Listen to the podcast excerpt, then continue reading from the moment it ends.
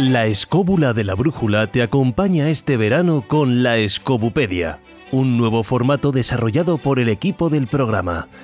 Puedes escuchar todos los tomos de la Escobupedia y los nuevos que lanzamos cada tres semanas de forma gratuita y exclusiva en la aplicación móvil de Podium Podcast. Escobupedia, el hijo listillo de la escóbula de la brújula.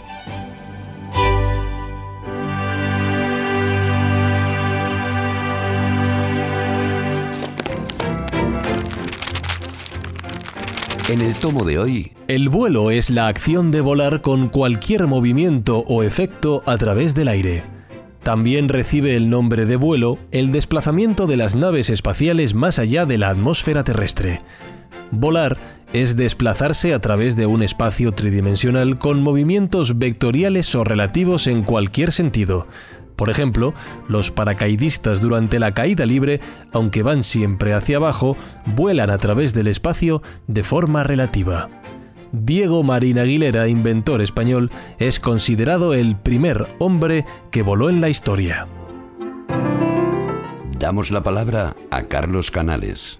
Pues vamos a defender que sí, porque vamos a defender el vuelo autónomo. Y esto es un tema importante. Es decir, claro, obviamente, si estuviéramos en los premios Darwin y un tío, el famoso que ganó el premio Darwin, porque salió volando con una ventana, pues voló, pero no exactamente en el sentido al que nos vamos a referir nosotros. Nosotros entendemos, como hemos dicho al principio, que vamos a hablar del vuelo autónomo, es decir, de la capacidad del ser humano para desplazarse por el aire, en todas las características que has descrito, pero no de manera accidental ni de manera casual, sino de manera provocada, una manera con conciencia de lo que está haciendo y de una manera voluntaria. En este sentido, en contra de lo que parece, el, bueno, el sueño del vuelo o la idea de volar es tan antiguo como la propia humanidad. El ser humano, el ser humano, sobre todo los, los habitantes del hemisferio norte y probablemente todos los eh, humanos, mm, descendemos de generaciones de cazadores, cazadores recolectores que observaban básicamente la naturaleza. Cualquier depredador, como el ser humano primitivo, descubría que entre sus víctimas o presas había de tres tipos, las que corrían, las que reptaban, las que nadaban y las que volaban. Es decir, había aves, es decir, había seres que se desplazaban por el aire. Entonces ellos sabían perfectamente que esos seres que desplazaban por el aire, en su naturaleza, en su conformación, en su forma, no eran estrictamente diferentes los que reptaban, corrían o nadaban. Eran animales, tenían vida y podían ser comidos. Pero exactamente igual que eh, tenía un elemento utilitario claro, formaban parte de una manera, bueno, muy obvia de la naturaleza. Eso significa que los seres humanos desde el principio, igual que sabían que podían nadar, reptar o correr, podían volar o entendían que se podía volar. Entonces el, el vuelo ha sido sin duda alguna uno de los mayores sueños del, género humano desde, su, desde, desde el comienzo de su existencia. Por lo tanto, no es algo tan sencillo y ni tan moderno como muchas veces se pudiera pensar. Decir, los seres humanos no son tontos, han tenido la misma inteligencia que ahora desde hace muchísimo tiempo y eso significa que en todo momento nuestros antepasados, pues probablemente cuando meditaban, cuando pensaban o cuando reflexionaban sobre el mundo que les rodeaba, se planteaban el bueno como una alternativa ideal, una alternativa posible. Exactamente igual que los seres humanos hemos querido conocer el entorno en el que vivimos, es decir, conocer qué era el cosmos, qué era el viento, qué era la lluvia, qué era la nieve o qué era el fuego, pues hemos querido ver si podíamos eh, coger todo aquello que los animales hacían y que nosotros envidiábamos, la fuerza del león, la rapidez de, un- de una gacela, la agilidad de un antílope o la, o la violencia o la fuerza de un oso. Pues exactamente igual, en la añoranza de poder volar es una, bueno, un ideal humano lógico. Hace 2400 años, 2400, en el 380 a.C., un filósofo y científico griego, Arquitas de Tarento, que era amigo de Platón, con el que se escribía, hizo una descripción genial que eh, probablemente es el recordatorio más claro de lo que es el vuelo por parte de un elemento artificial que conocemos los seres humanos. Y es que él dijo que eh, se llegó a construir en Tarento, o sea, en el sur de Italia, en la colonia griega, una paloma de madera que era capaz de volar. Esa paloma de madera tenía un, dispositivo que hacía que hervía agua y le salía un vapor por la cola. Nunca quedó claro para qué, porque no hay ninguna referencia más, el para qué servía o qué utilidad tenía. Pero en la misma época en la que se hizo esta extraña descripción, un filósofo chino, Mo Ti, aunque hay quien se lo atribuye al general eh, Han hicieron volar en China por primera vez una cometa. Un instrumento capaz de desplazarse en el aire, construido por seres humanos y capaz de volar, aunque obviamente autónoma, no autónomamente y por supuesto sin poder llevar una persona.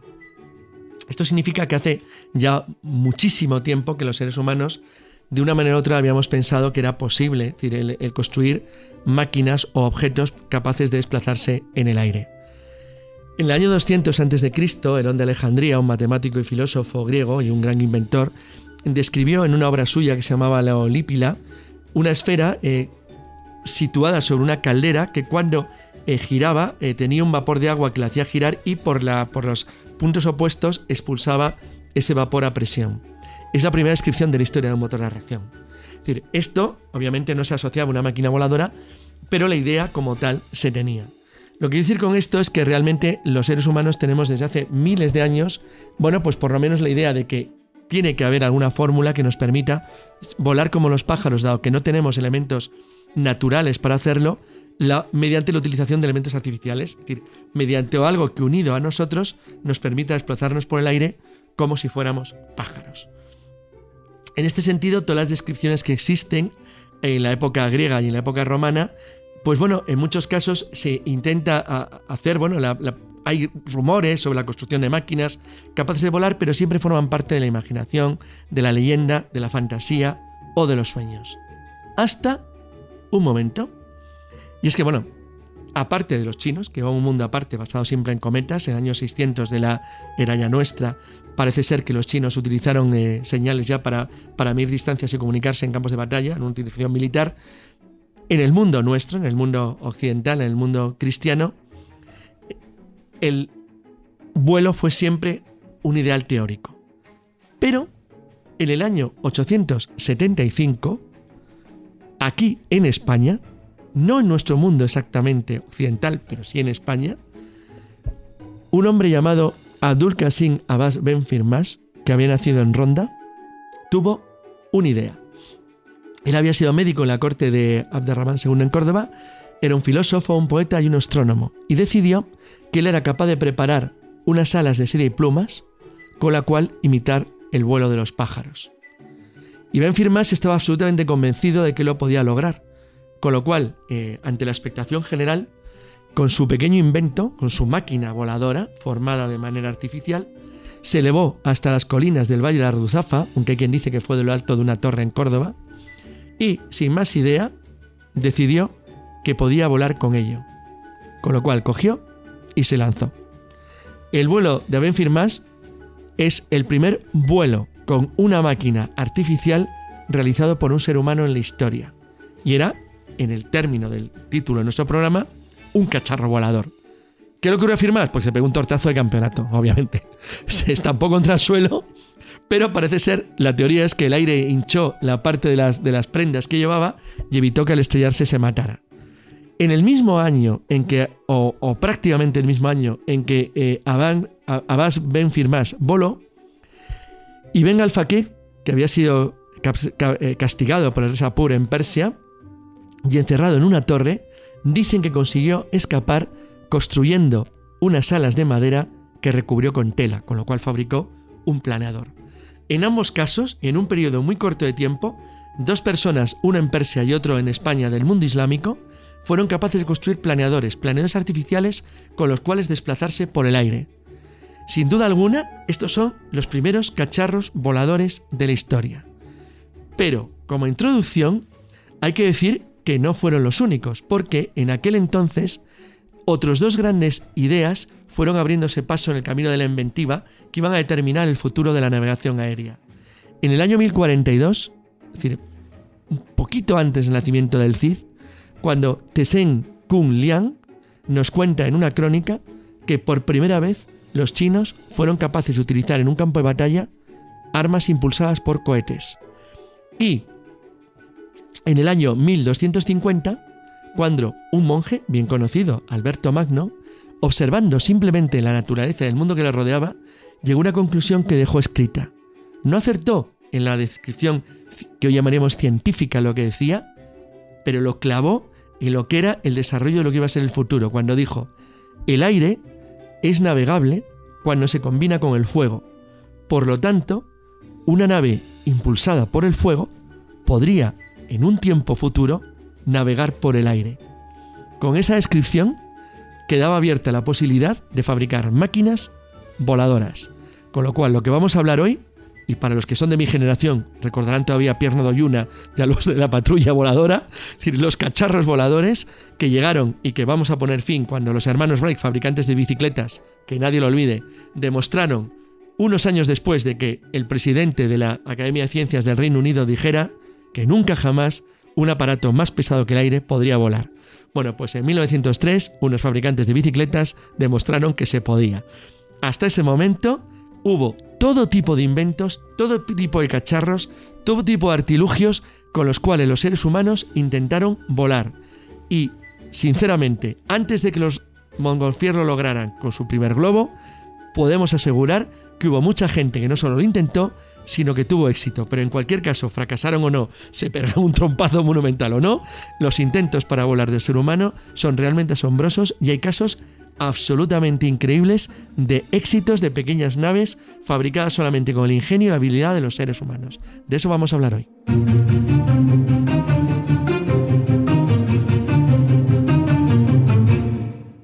Bueno, en la Edad Media, que es la parte esta que todavía no ha desarrollado Carlos, ahí hubo muchísimos saltadores de torres. es muy importante eso, porque el sueño de volar ha estado desde siempre, desde el mito griego de Ícaro y Dédalo hasta bueno, pues hasta el día de hoy que todavía se sigue utilizando muchísimos más artefactos, ya no tanto para volar, sino para ir a lo más extremo de la galaxia. o para los que se creen que son Superman. También, también, y algunos pues acaban ahí, en ese sueño, estampándose los dientes o los piños en el suelo. Sí, pero fíjate que Jesús ha dicho una cosa fundamental, que es el vuelo práctico y el vuelo teórico. Una cosa es el tío que tiene una idea genial y dice, joder, fíjate qué aparatejo, cómo puede volar, y otra cosa es el tío que tiene huevos suficientes como para probarlo.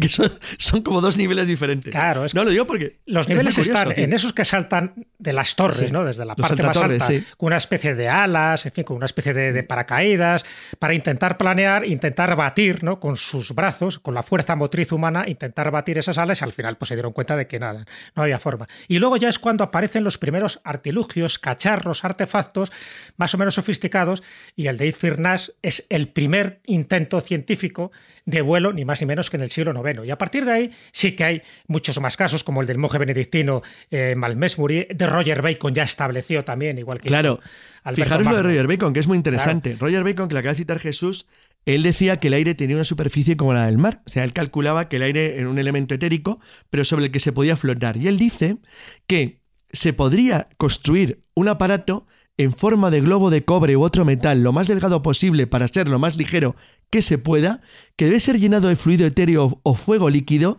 y luego soltarlo en la atmósfera donde flotará como un barco sobre la mar por lo que se pueden construir máquinas voladoras en las que se montará el hombre y por medio de alas batientes volará como los pájaros.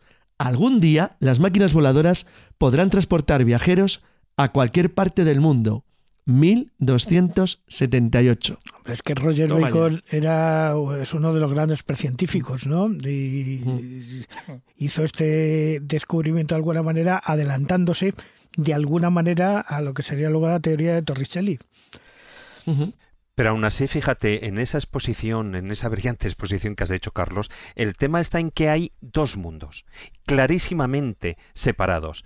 China y el mundo cristiano. claramente. Y, el y China iba muy por delante eh, en cuanto a ingenio lo que se estaba haciendo aquí, porque como tú bien apuntabas, o sea, ellos utilizaron el tema de las cometas, pero es que ya alrededor de 1500, antes de 1600, o sea, ya estaban utilizando hombres subidos en cometas, que claro, al principio lo que hacían era los propios emperadores que, a quienes subían, no iban a subir a su propia gente, a quienes subían, pues subían a los eh, prisioneros, prisioneros de guerra, ladrones, etcétera, los subían arriba. ¿Cuántos morirían en el intento? Pero espérate, es sí. No, no, un elemento esencial de la diferencia entre China y Europa es que los chinos siempre eran una especie como de juguete, elemento decorativo o diversión. Pero los mm. europeos siempre buscaron un elemento práctico. Fíjate lo que has citado. ¿Sabes cuál es el primer, la primera prueba conocida de subir una persona a cometa en Europa? Es en Francia, Basel, en 1398. Fíjate. Y siempre tenía un objetivo, un objetivo muy claro. Es decir, la primera, la primera ilustración que se conserva de la utilización de cometa para algo, comillas, útil europeo, es de 1326. Es un manuscrito de Walter de Millemet donde a que no sabes para qué quieren utilizar la cometa. Para, aportar una bomba. Claro, pero. Los europeos siempre buscan un objetivo bastante malévolo y bastante práctico.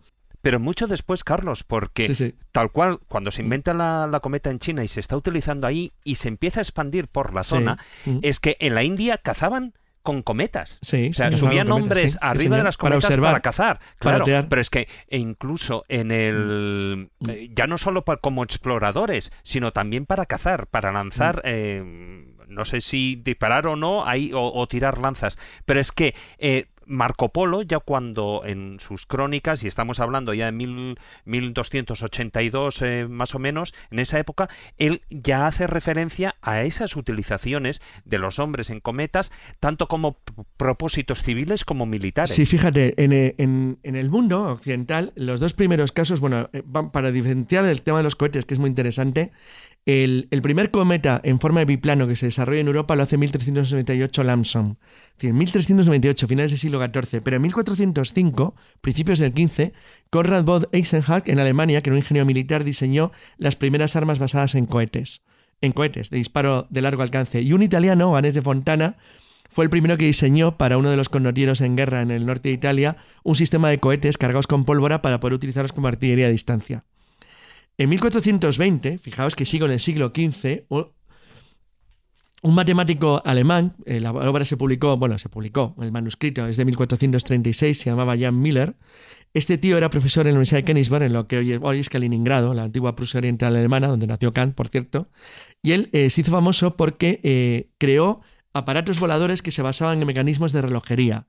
Los mecanismos de relojería eran claramente el elemento más avanzado que tenía la Europa medieval, porque eran mecanismos muy complejos y muy sofisticados. Uno de ellos se llamaba en, alemán el Mechanic Fly, Mechanic Fly, es decir, la, mecánica voladora, que se lanzaba con una mano y era capaz de volar y el, eh, en círculos, y el segundo el, Iron Eagle, el, águila de hierro, que se supone que era una especie como de, como de pequeña, una especie de pequeño eh, insecto grande o, pequeña maquinita voladora que se la regaló al emperador Federico y, bueno, pues realmente era una especie de mezcla entre lo que era un autómata, que era el sistema más avanzado que se podía generar a finales de la Edad Media como ingenio mecánico constructivo, con ciertas capacidades de vuelo. La verdad es que entre eso y que en 1450 un italiano llamado Leon Battista Alberti fue el creador del anemómetro, del anemómetro, el primer medidor de, velocidad mecánico de la historia, pues demuestra que cuando se producen los grandes viajes de, de exploración oceánica de navegantes españoles y portugueses, el mundo occidental tenía ya una enorme carga teórica avanzada de lo que podía ser la mecánica de vuelo. O sea, muchísimo antes de Leonardo da Vinci y sus grandísimas creaciones, que son empiezan a partir de mediados del siglo XV, o de, o de Diamantista Danti, que es el, primer matemático que fabricó unas alas que intentó probar sobre el lago Trasimeno en el norte de Italia para intentar ver si se podía obtener algún tipo de sustentación de planeo si te lanzabas desde una zona eh, más alta y aprovechando lo que ellos se habían dado cuenta que existían, que las corrientes de aire que cambiaban de temperatura en función de la altura. Bueno, realmente todo este tipo, bueno, eh, este, era, este era uno de los últimos eh, lanzatorres, como dice Jesús, de los que se tiraron de una torre. De hecho, él decidió probarlo y se lanzó desde lo alto de la torre más alta de Perulla dándose un buen tortazo contra la iglesia de Santa María que estaba enfrente y contra se estampó quedando como un chicle ahí aplastado, como si fuera una pegatina. Pero bueno, el chico lo intentó y logró volar un tiempo. Entonces, realmente todos los lanzadores que se lanzaban desde torres es porque sabían o pensaban que tenían alguna posibilidad. Bueno, había dos variantes, los que se lanzaban de torres de iglesia y los que se lanzaban de torres de castillo. Serían las dos grandes variantes. Normalmente solían acabar mal. Por ejemplo, estoy pensando en el abad de Tungland, de Galloway, John Damian, que era el físico del rey Jaime IV de Escocia, que se tiró desde lo alto del castillo de Stirling, en Edimburgo. Por supuesto, eh, se probó unas alas hechas con madera y plumas de oca. El tortazo que se pegó os lo podéis imaginar. Es decir, casi todos acaban más o menos igual, pero todos volaban, aunque fuera una vez en la vida. Porque todo el mundo sabe, es como el chiste del paracaídas. Todo el mundo puede volar sin paracaídas una vez. Una. Una. No, no, pero a ver, el andalusí y, Firmas. Eh, unos metrillos. Él, probó, bueno, la primera vez se rompió las piernas y tal, pero bueno, o sea, él insistió. Hombre, acababan un poco mal, hay que reconocerlo. Y de hecho, bueno, una vez recuperado, él continuó y fue mejorando el, sistema. Eh, dicen que incluso, bueno, pues alcanzó unos 300 metros, ¿no? Pero fíjate, estamos hablando más allá de, eso que te estás planeando, de mm. que estás diciendo de que cuando ya se saben lo que son los fundamentos de esas máquinas voladoras, los fundamentos de, de, de, las alas, etcétera, mm. etcétera, de cómo funciona el aire para sustentar algo que pesa más que el aire, el, se estaba utilizando, y ya no me refiero a los cometas, sino, fíjate, en China tenían otra cosa que sabían que todos hemos visto y que mm, se ha utilizado un montón de veces, que son las linternas del cielo. Ellos sabían que el aire caliente eh, digamos, hacía elevar a los objetos. Bien, pues eso mismo lo hicieron con los globos. Y eso sí que, vale, sí, es un elemento que pesa menos que el aire, pero ya lo sabían manipular. Ya sabían que a más aire caliente subían, que había, a menos aire caliente bajaban. Todos estos teóricos que eran buenos conocedores, pero estoy pensando, por ejemplo, en Mallory, que era un relojero italiano que en 1536, en la época del principio del siglo XVI, había sido capaz de crear máquinas que sabía que se podían sustentar en el aire porque la teoría era buena, combinadas con elementos mecánicos como quería Leonardo da Vinci. Y entonces él, por ejemplo, decidió probar en la Catedral de Troyes, en Francia. Y se lanzó, se lanzó desde la catedral, por supuesto se mató, claro, se estampó contra el suelo. Pero es decir, pero todos ellos tenían un fundamento teórico práctico que en realidad fallaba porque, a diferencia de lo que hizo luego Linenthal a finales del siglo XIX, no eran capaces de fijar lo que era el esquema de proporción de la sustentación alar y de la resistencia de los materiales para el vuelo en planeo. De hecho, el vuelo en planeo tarda muchísimo en lograrse simplemente con eso. Y por eso yo quería, como nos queda poco tiempo, pasar a lo que fue lo que podía haber sido un mundo radicalmente diferente al que fue, que es la pasarola de Guzmán. Una absoluta genialidad. Una genialidad de que bueno, de un, por cierto, de un hombre muerto en Toledo, murió en Toledo en 1625. muerto de hambre y metido en una fosa común, totalmente ignorado. Y sin embargo, creó uno de los objetos para mí más asombrosos de la historia de la humanidad, que es la pasarola. Es que se adelantó 74 años al globo de los hermanos Montgolfier. Es, es importante, es importante hacer ese, ese recuerdo y ese homenaje a Bartolomé Lorenzo de Guzmán. En 1709 lo prueba delante del rey de Portugal, pero también lo prueba delante del nuncio de Lisboa, que con el tiempo se convierte, ya sabéis, en el Papa Inocencio XIII, considera que es un artilugio del demonio. ¿Y qué pasó, Carlos, con la pasarola? Pues la pasarola la quemaron porque se consideró que era un actor éctico y una, especie de obra del diablo y se por los árboles.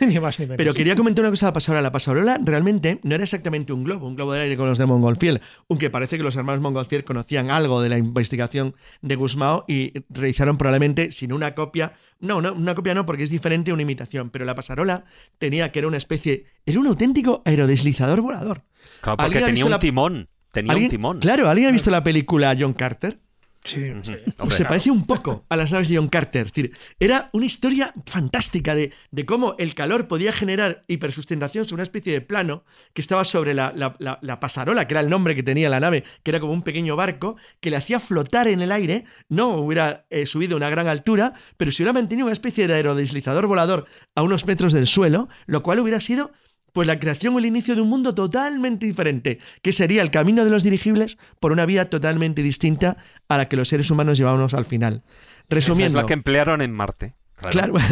no, lo que quiero decir con esto es que cuando Lienenthal descubre los fundamentos ya verdaderamente teóricos y prácticos del vuelo de planeo y los hermanos Wright consiguen adosarle un motor como fabricantes de bicicletas a uno de esos planeadores, realmente eran los herederos de casi 2000 años de inventos absolutamente geniales de filósofos, inventores, eh, relojeros, matemáticos, astrónomos, que tenían la idea de que si tú aplicabas simplemente la observación y la inteligencia y el conocimiento, podrías llegar a volar como los pájaros. La Escobupedia responde. Abrimos la sección de preguntas frecuentes. ¿Es cierto que un hombre se lanzó desde la torre de la Catedral de Plasencia con un artefacto volador? ¿Qué ocurrió? Pues es cierto, además tiene nombre propio, mm. Rodrigo, Duque, Alemán, efectivamente. Mm. Por cierto, Pedro Duque eh, nuestro ministro y además pues, de, los, astronautas más punteros, ¿no? los que salió de la Tierra, es pariente, es un pariente lejano de... Anda, ¿sí? ¿En serio? sí, sí, sí, es cierto. Qué bueno. Para que veas que los genes ya parece que vienen destinados a este tipo de vuelos. El problema de Rodrigo Alemán, a ver, Rodrigo Alemán es muy conocido porque fue un escultor y un tallista de primer orden, fue el que hizo los coros de la catedral tanto de Toledo como de Ciudad Rodrigo como de Plasencia. Y en esta última etapa de su vida, el tío era pues, un jugador, debía dinero a todo el mundo y ese tipo de, de, cosas, pues hizo que además de esas misericordias del coro de la Catedral de Plasencia, donde eran bastante subidas de tono, ya sabéis que eran motivos muy eróticos, no gustaba nada a la curia eclesiástica y por distintas razones le metieron preso en la torre de la Catedral de Plasencia. Y este hombre, como era muy ingenioso, dijo, bueno, pues yo me salgo de aquí como sea, ¿no? Y lo que hizo fue crear un artilugio, una estructura de madera recubierta con plumas de ave. Él solo se comía lo que era, pues eso, perdices, gallinas y recogía las plumas, las iba guardando, no las tiraba. ¿Por qué? Porque hizo una cierta correlación. Dos libras de carne equivalían a cuatro onzas de plumas. Y cuando tuvo las plumas... Ah, y además adelgazaba. Dice, tengo que adelgazar para que mi cuerpo sea liviano. Y cuando por fin hizo ese armatoste de madera con plumas en función del peso que él tenía, coge y se tira desde allí, ¿no? efectivamente, eh, cruza el río Jerte y se pega un leñazo en lo que es la dehesa de los caballos y ahí se pierde su rastro. Año 1505. Si miras una biografía de, Rodrigo Alemán, no se sabe cómo murió, pero casi seguro que se puede ir recogiendo sus, trozos. Yo creo que se fue volando, ¿eh? Se fue volando. No, hubiera ganado Darwin fácilmente. Queda más bonito así. Bueno, el tío quería ser libre y lo fue. De otra manera, pero lo fue. ya. Se atribuye a Leonardo da Vinci la invención de numerosas aportaciones al vuelo de los humanos. ¿En qué consistieron?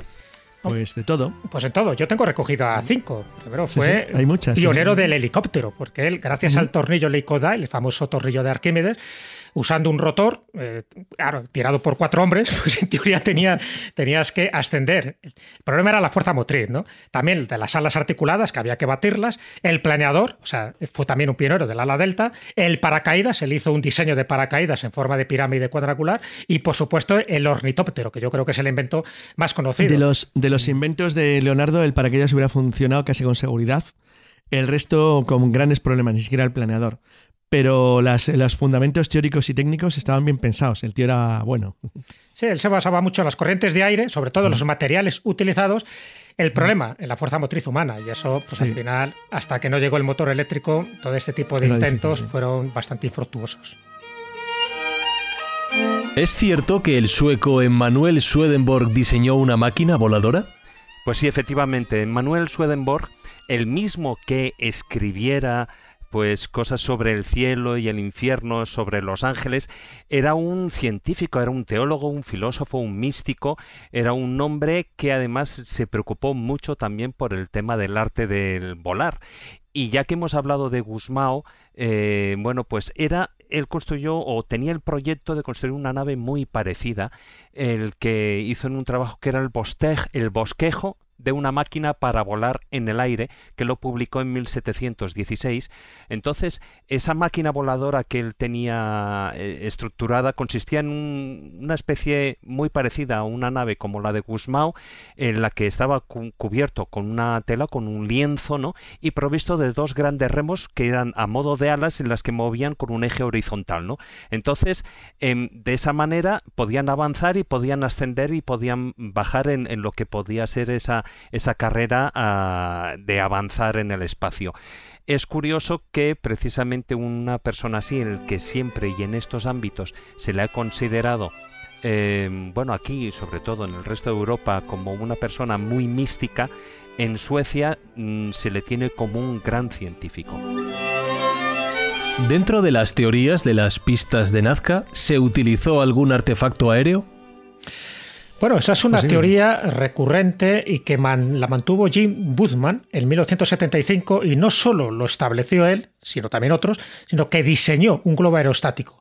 Él pensaba que estos geolifos que se hacen entre el año 300 y 500 después de Cristo tenían que utilizar una plataforma alta. Allí no hay montes, no hay montañas, por lo tanto, los globos aerostáticos era una posibilidad factible. Él se basó en diseños que aparecen en las, en las piezas de alfarería y también en los tejidos y pensó que no era desdeñable la teoría de primitivos globos aerostáticos para diseñar desde el aire estas figuras tan espectaculares.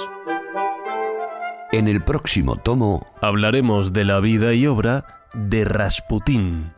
Gracias por consultar la Escobupedia.